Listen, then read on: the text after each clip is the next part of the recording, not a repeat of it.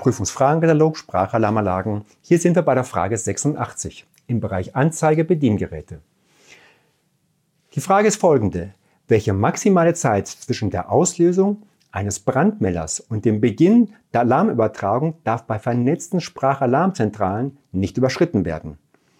Vier mögliche Antworten und eine ist richtig. Erstens eine Sekunde, zweitens 10 Sekunden, drittens 30 Sekunden und viertens 100 Sekunden.